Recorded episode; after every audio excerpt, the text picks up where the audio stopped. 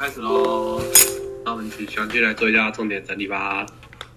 好，萌芽篇提到，一九六三年教学之年元旦，真一决议从新年第一天奋训前进。师弟之事是生一的勇气泉源。儿歌佛使今日一奋起，致使实现恩师事，表达弟子的决心。一月六日举办教学部员任用考试，既有五十万人应考。壮年不能年长者之应考者与教学者努力钻研预书，有别于大众沉浸在新年气氛里。生一欲以教学奠定世界广布基础，生一相信把握当下的每一刻，尽全力开辟道路，未来的辉煌荣耀就在前方。生一接连访问美北、美南、欧洲等地。一月八日。生一首站是夏威夷檀香山，时隔两年多再访夏威夷，当地会员热情迎接，并歌声扬昂扬地高唱学会歌，威风堂堂。春山龙梅子等会员在见到生一时，彼此都很开心，看着会员们的成长，生一抱有很深的期待。和上次访问夏威夷相比，每个人的神态都截然不同，精神抖擞。自觉使命的人，光辉灿烂，斩断了悲哀与苦恼的宿命枷锁。声音抵达饭店，立即进行恳谈，鼓励每个人向自身挑战，成为人生舞台的主角。发挥出全部力量时，必然会打开新时代的大门。接着商讨成立夏威夷支部与美国总支部的人事问题。春山龙美子诉说美国广部的情形，原本满怀决心。但实际情况却令人不知所措。真正令春山龙美子不安的是指导能力。对于广布迟迟没有进展的现况，春山心急如焚，越来越自责，渐渐失去了自信。深以鼓励，心事重重与充满无力感的春山。重要的是自身的境界革命，只要自己的境界提升，对事物的感受也随之改变。哦，以上是新的那个动点整理。然后接下来是阅读的心得，就是对于学会员，他不论老少，都借由教学不远任用考试来钻研预书，然后来实现生一用教学来奠定世界广布基础的目标，让我感受到学会推动落实推动佛法的用意，然后是在向每一个民众传递佛法的精神，就是众生成佛的可能。然后有别于利其他宗教会利用。有别于利用宗教为自己谋利的方式啊，然后让我们更确信学会是继承世尊跟日莲的誓愿，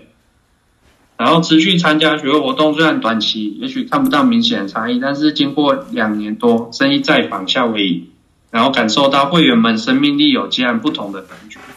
就是像我们平常跟着学会脚步，也是在提升每一瞬间的生命境界，尤其是在疫情影响下，就更容易体会到受益慈良的感觉。这也跟景良哥今天提到的议题有关。然后最后就是春山龙梅子面对的情况，也跟我们现在当前男子部遇到的情况很类似，是人少少的。然后下周我们可以在一起了解生意是怎么鼓励春山龙梅子，然后面对困境，唯有用信心来提升自身的敬仰，才可以使逆境没有办法局限我们。好，这是今天的重点整理。那我们把时间交给景良哥。哦，好，那我就来讲一下我们这次想要想一起来了解的议题。那其实看完这这十页啊，其实去感受到，就是因为我们之前好像在哪一本里面，但好像有去提到，深深第一次踏踏入夏威夷那时候的广布，那时候提到那边的一些从日本移居过去美国，其实遇到非常非常多的挑战。那就如同这个初三龙梅子里面去谈到，就是他们遇到的挑战都是有关那个生死这种，就是很其实非常是非常大的挑战了。那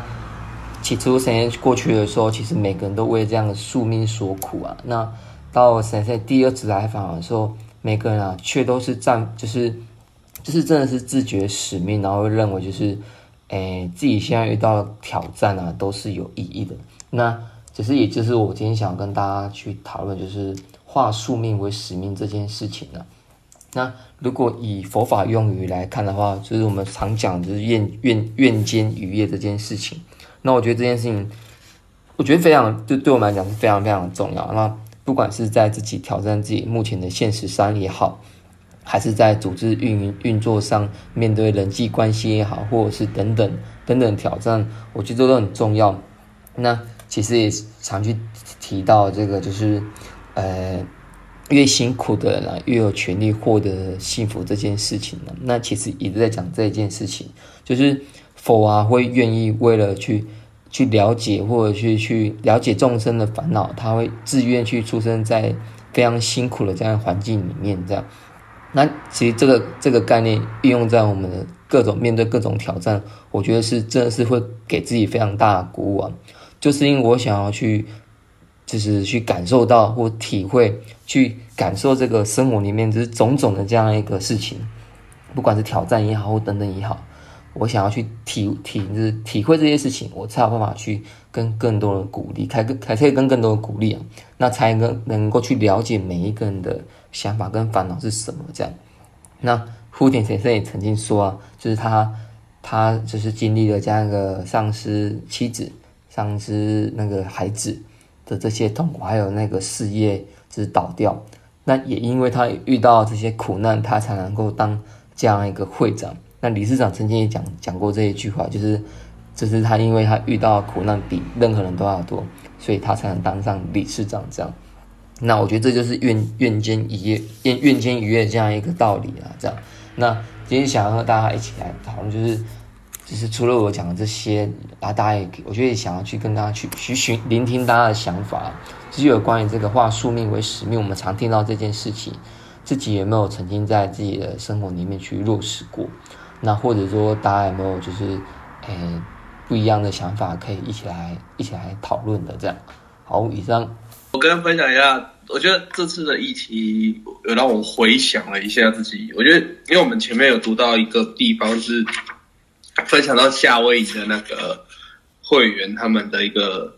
转变跟状况嘛，就是他们就是信心以后，我觉得第一个化宿命为使命，我觉得第一件事情，我们我这之前我们常聊到，其实我觉得我们先真的要常常的去思考自己认真信仰前跟认真信仰后，自己到底改变了多少，而且我觉得那个改变真的不是说马上就变。但是，当我们发现那个转变的时候，其实是很大的，而且是真的是我们怎样整个人的那种 生命样相，由内而外的那种大转变。其实我有时候自己在回想自己，哎，曾因为我大就是大学前，大学二下开始认真认真担任使命，然后认真了解什么是信仰，开始。就我常常跟你们分享到说，我大大。大学大二前是就是真的是死大学生，对，然后这种对生活就是懵懵懵懵标标那一种的，就是大学生。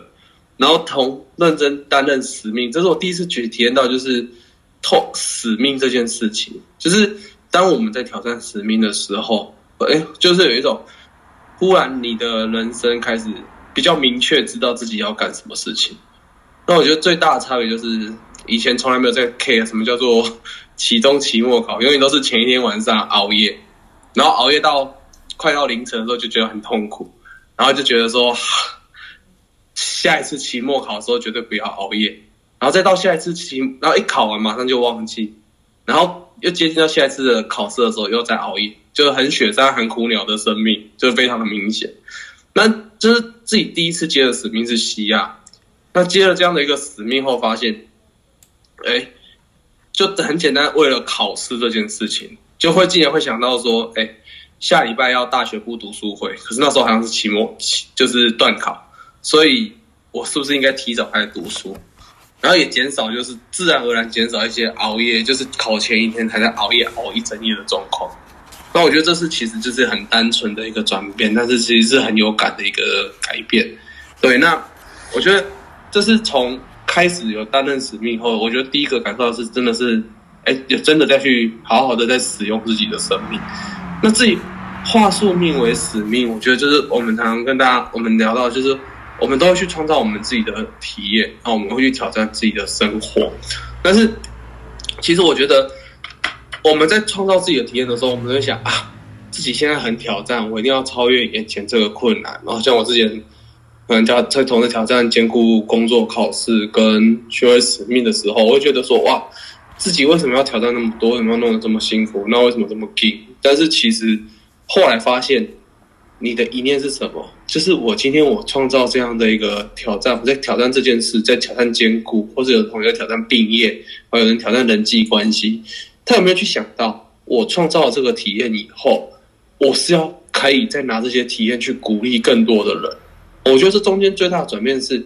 我们我们在挑战自己的宿命的时候，我们很容易是一开始嘛，我们会先想到利己，就是为了自己，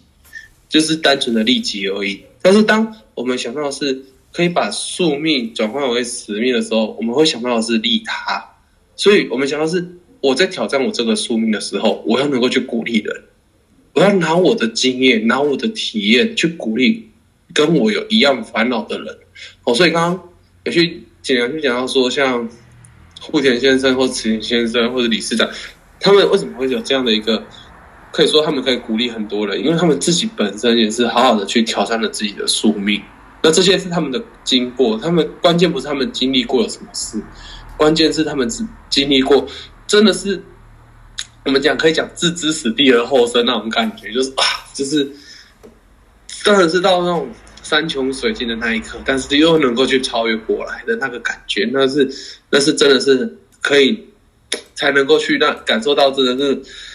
很受走投无路是到尽头的那种感受，才有办法去鼓励的。那我觉得我们在透过宿命去转换使命，其实我们都是这样。其实我们从我们自己的那个课题开始，然后跟不断不断去挑战。那我觉得在这实验里面，其实我们可以感受到体验。感受到这这件事情，就是那些夏威夷的学会员。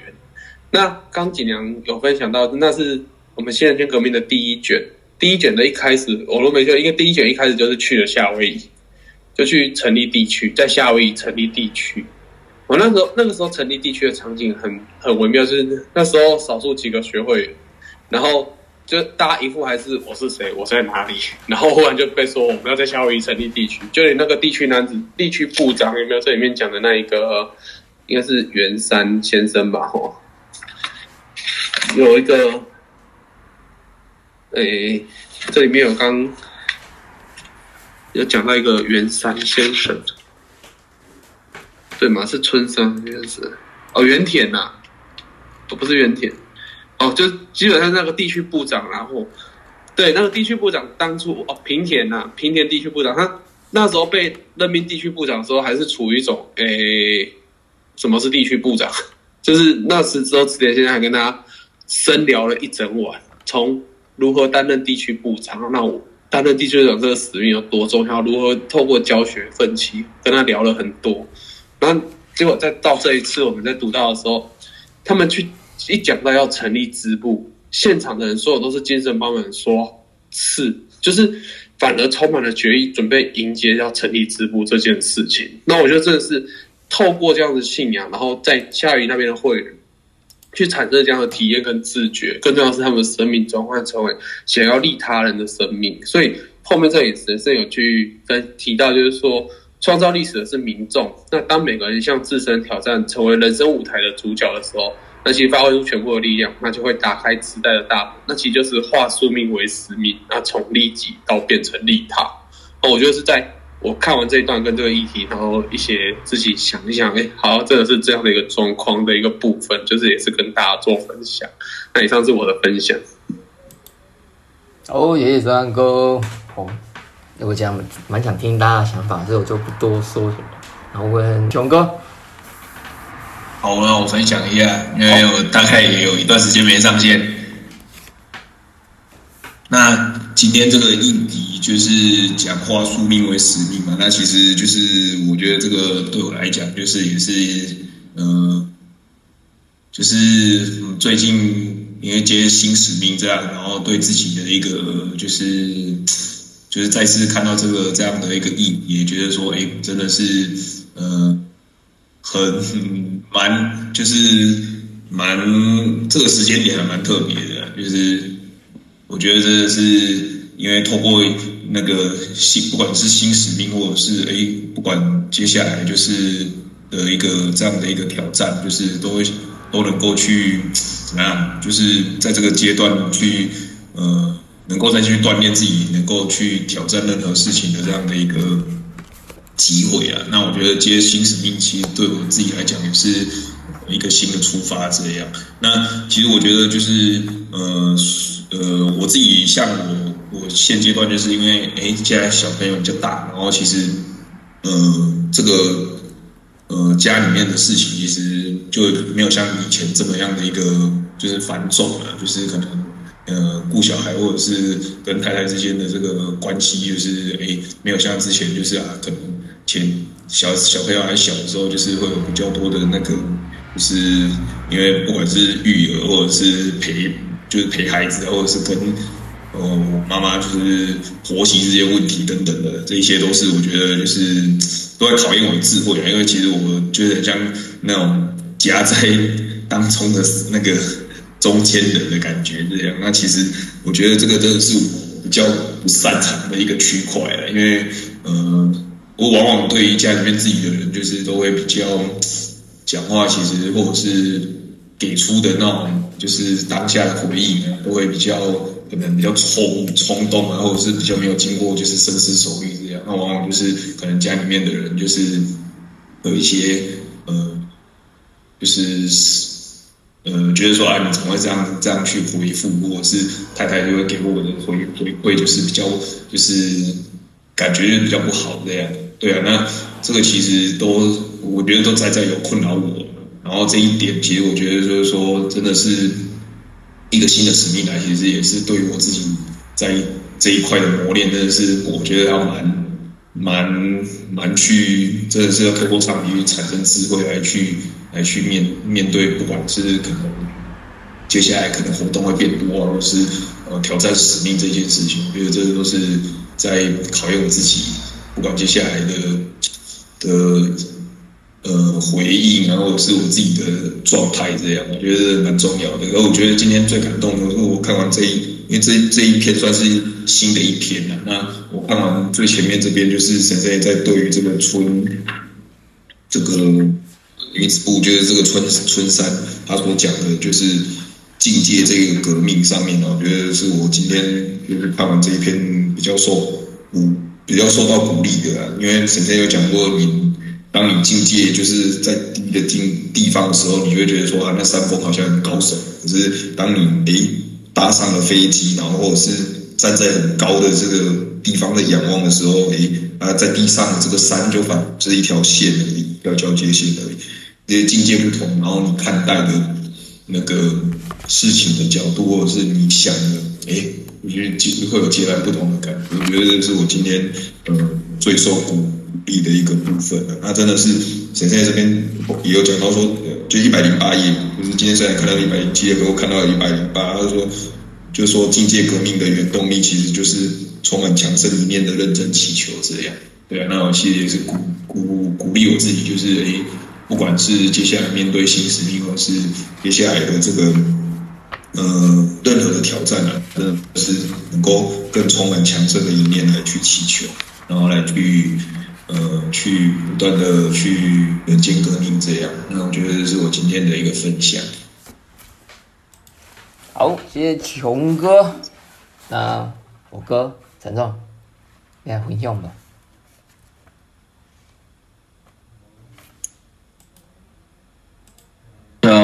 我针对那个议题跟大家稍微分享一下，就是啊，以树欲为命的这件事情。那其实我自己大大小小的烟很多了，只是说刚刚就是，呃，一开始一个第一个念头想到就是之前的就是无理病魔烟的时候，然后那就是生不如死吧，那时候就是很痛苦，然后那时候就是有一次印象深刻，就是那时候就是也有创下大的使命，可那时候脚也是非常的痛，然后就是。我就是不认输，然后那时候的祈求目标就是我一定要克服这个冰域，然后之后啊，一定要透过这个体那个创造体验，然后去跟大家做分享这样。所以有一次专案执行的时候，就一样上场，然后走路的时候就是一拐一拐的这样。嗯，当那时候有就有学生问我说：“哎，大哥你你你卡霞哪？”因为我想说，我那时候应该就是假装的很很很正常这样，但还是被发现这样。所以那时候觉得说，哇，就是为了使命可以就是奋不顾身到这种地步，那时候连我自己都觉得蛮蛮蛮惊讶的。那后续就是也有这个呃克服这个呃病因，然后也有去就是分享也，所以在这个过程中，我真的觉得就是虽然说那个时间真的很长，然后虽然说一而再再而三的去试过很多方法都失败，但是一直秉持的就是以宿命转换呃以以使命转换宿命这样的一个想法，然后。不管是在自己的工作上啊，然后或者是啊信心上，都一直不断不断，就是不逃避，然后不退缩去努力啊，其实到最后都会克服这样。那啊还有另外一个就是刚队伍接接本部男子部的时候，男子部长的时候，就是那时候就是因为工作不稳定，然后那时候也是就是山哥他本人在这鼓励我的，就是鼓励我。接下这个本部男子部的使命啊，也是透过接完使命之后，就是想说，真的是要好好去再拼一波，然后就真的很奇妙，就是工作真的也是是慢慢的稳定这样。就是有时候当你像张哥讲，就是有时候你真的不知不觉要回头过去看，或者回去过去想的时候，真的那中间的过程的嗯痛苦，真的对我们来讲，有时候都会是。印象深刻，但是最终的那个结果，然后回头去看自己成长的那个幅度，才会知道我就是最惊讶，就是可以让就自己可以为了这样一个使命啊，坚持到底这样。以上跟大家小小做分享，谢谢。哦，好，好，感谢大家的分享啊。其实就就听完自己觉得蛮蛮感动，因为像刚刚有提到，就是使命就是使用生命这件事情，那。其实我也觉得，透过大家分享来去，我觉得觉得为我们去使用自己的生命呢，我觉得才能够很清楚的去看到自己的自己心中那个恶是什么，那或者自己该要去怎么调整这样，那或者就是透过使用生命才知道，哎，自己的境涯呀，目前是处于哪一种这样一个境界。我觉得因为透过使命，才让我们去觉察这些事情啊，这样，那。我觉得也是化宿命为使命，我会觉得感感受到，就是我觉得每一个宿命啊，都一定有它的这样一个意义啊。但能不能去找出找到它它的意义啊？就是我觉得这是我们诶信仰，我觉得非常重要的一件事情事情。那也是刚刚启欧跟所讲，就是我们能不能在面对这个书面的时候，我们能不能在就是他他讲完了，是去好好的透过唱题啊，去挑战这些事情。那我觉得我有透过去强盛的祈求啊，跟这样一个与世这样这样一个誓愿，我们才能够很明确知道自己该怎么去调整，该该怎么去使用自己这样的生命呢？这样，那我觉得最重要是一定要有这样的奋战之心。这样，好，就是那最后我们请燕峰哥来帮我们来补充或总结一下。OK，好，辛苦大家哈！哇，今天大家要参加全国区展会。辛苦了哈，那我跟大家分享一下了哈。那这一篇的话哈，有三个呃，我觉得很重要的地方哈，也是我觉得很感动的地方，跟大家来啊报告一下。第一个就是哈，一开头的这个和歌哈，真的非常感动啊。哦，那他这边讲到哈，这个佛使今日一一份期呀，哦，那至死实现恩师事啊，非常感动。哦，那职先生一生的奋斗哦，都是为了要实现恩师的誓愿呐。哦，那也因为有这样子的一个誓愿哈，那不断不断的从生命中涌现巨大的力量。哦，所以这里讲到说哈，誓愿就是誓愿呐，是勇气的泉源呐。哦，只要有誓愿呐，勇气就会泉源不绝的哈，不断的涌现上来。哦，那这个刚好也是新的一年哦，即将开始了哈，那也是要好好的哈。来思考一下新的一年哈，那要跟师匠哈立下什么样的誓愿呐？哦，那寺院是胜利的种子，那也是导向胜利的因哈。那我觉得所有的体验哈，真的都是从年初哈定下这样的一个寺院开始啊。哦，那定下这个寺院就已经为哈这个今年的胜利哈埋下一个很重要的这个果哦，这个这个种子，然后那到年底一定会开花的。那所以说这个寺院哈就是哦，那我们从今天开始哈也是要开始寺院，明年哈我们要哦那跟先生要怎么样的决议的，然后那第二点的话哈就是说这个职业先生有指导说哈，在领受功德的同时哈。也要对这个社会有所贡献的，哦，那其实对社会贡献这件事情哦，其实真的是很不容易然后。那在非常忙碌的生活中，除了说有工作啦、有家庭啦，哈，更有学会活动要兼顾，哦，那怎么样哦，还能够对这个社会能够做出贡献？这个也是我一直哈在思考的一个事情然哈。那像很多人啊，他在有有有空的时候，能够哦投身在这个社区的服务啦，如民防队啦、义消啦、社区发展协会或者大楼管理协会等等哈。那这个。那虽然我们现在哈，就是还没有这样的一个余裕，还没有这样的时间哦，那能够去啊为这个社会能够做出贡献哦，甚至说在这些团体里面得到大家的信赖哦，那也能够去扩展这样的一个广布的折服啊。虽然现在还没有办法，但是我觉得说哈，呃，我自己的一个感受就是说哈，在每天早上的时候，都跟日本人祈求说哈，我今天哦，那能够为社会做出什么样的贡献呢？那有时候哈，在这个祈求的时候哈，会觉得说，哎。那我在公司的时候哈，那我要把公司的人哈，那能够好好的跟他们共战呐。那如果他们能够在公司里面，哦，能够在这个公司当中，那能够获得一个安稳的一个哦这样的一个安安稳安定的生活呢，那还有自身的成长的话，那这个也是对社会一个很好很好的一个贡献呢，因为他这个家庭就能够非常稳定啊。哦，所以说我们在这样的祈求的时候，那就会在一天的工作里面哈，会全生命的。啊，想要去啊，为这些的一个同仁哈，那一起的共战，一起去努力这样子。哦，那包括说晚上我们在投入学会活动的时候，哦，那我们去鼓励一个人呢，如果他能够奋起的话，哦，那这个。哦，那他的家庭能够安稳，能够超越困难，那也是对社会哦，那能够做出贡献哦。那所以说我就是觉得说哈，把每一天的这样的一个行动哈，都融入说我们能够为社会做出什么样的一个贡献哈，那这样子的一个来行动了哈。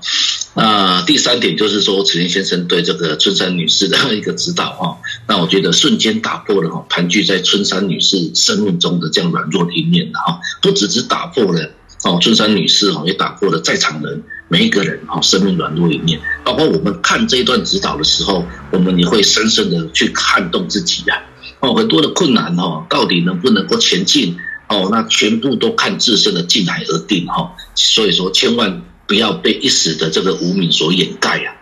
我们耐信心来破除无名，哦，那提升自身进来哈，是唯一能够跨越障碍唯一的一个方法。哦，那就是说，气行血三养一定哦要持续的一个哈深化哦，那这样才能让我们进来哦不断不断的攀升然后，那我觉得我看的这一段之后，我自己因为自己哈，我们大家其实每一个人，然后那包括我自己，每个人都有很多现在面临的挑战哦，那有时候。哦，就是看到这个挑战，会觉得说啊，很很很烦呐，很困难。然后那但是哦，刚刚启宏兄有分享哦，坐飞机到这个哦这个天空的时候，看到这座山，诶，它好像贴着地面一样啊，怎么那么矮呀？哦，所以自己进来哦，如果能够提提升的话，所以说这一段哦，也真的是跟我们讲哦，接下来新的一年哦，会有很多很多的一个这个奋战，然后啊，新的一年哦，那我们也是。不断的哈要想办法哈，要提升自己的进来啊，跨越所有的一个障碍哈。那这也是唯一我们能够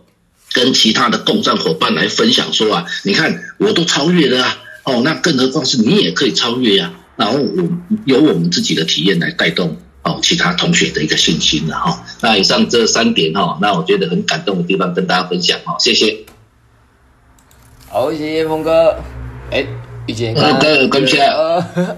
谢谢。哎，最后最后跟大家分享一个冷知识好了，大家大家读玉书应该有读到几个地名嘛？竹子、对马、伊岐，有没有印象？就是在左渡书大圣人不是，或者一些大圣人说啊，有些人那时候蒙古来袭，都要被派到对马、伊岐这两个地方，然后面对蒙古的战争，其实都面对的是生死的关卡。然后包含竹子这个地名，也是大圣说那时候被派到阻止这个地方面对战争，非常的可怕这样子。好，这三个地方其实都在日本的九州。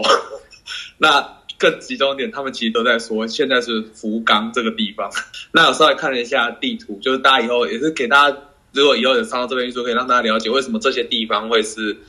那个时候，大家很多人会被派到这里来面对蒙古军来袭。那日本的九州其实距离韩国非常的近，那这个它就是从福冈跟韩国连成一条线的话，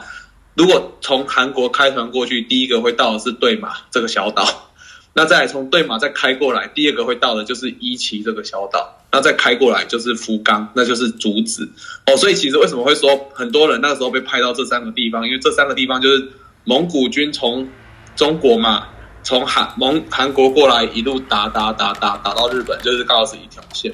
哦，这是就是刚好这次来就是跟大家分享，就是跟大圣的御书里面提提到这三个地名，为什么他会说那个时候很多人被派到这边？那是因为那个时候大圣有讲嘛，就是他国清避难发生的是蒙古来袭这件事情，那所以其实蒙古来的路线，从这一次我们就会看到啊，我这次了解哦，原来他是这样子一路这样子打打打打打到日本本土这样子，所以为什么这三个地方那个时候都受到很多跟蒙古的战争，然后造成很多人就在那个那个时候的战争而死亡，就是这个部分也是这次深刻了解到，然后跟跟大家分享。所以以后大家如果上到玉书上到这一段，也可以跟同学分享。这样，我想跟你啊？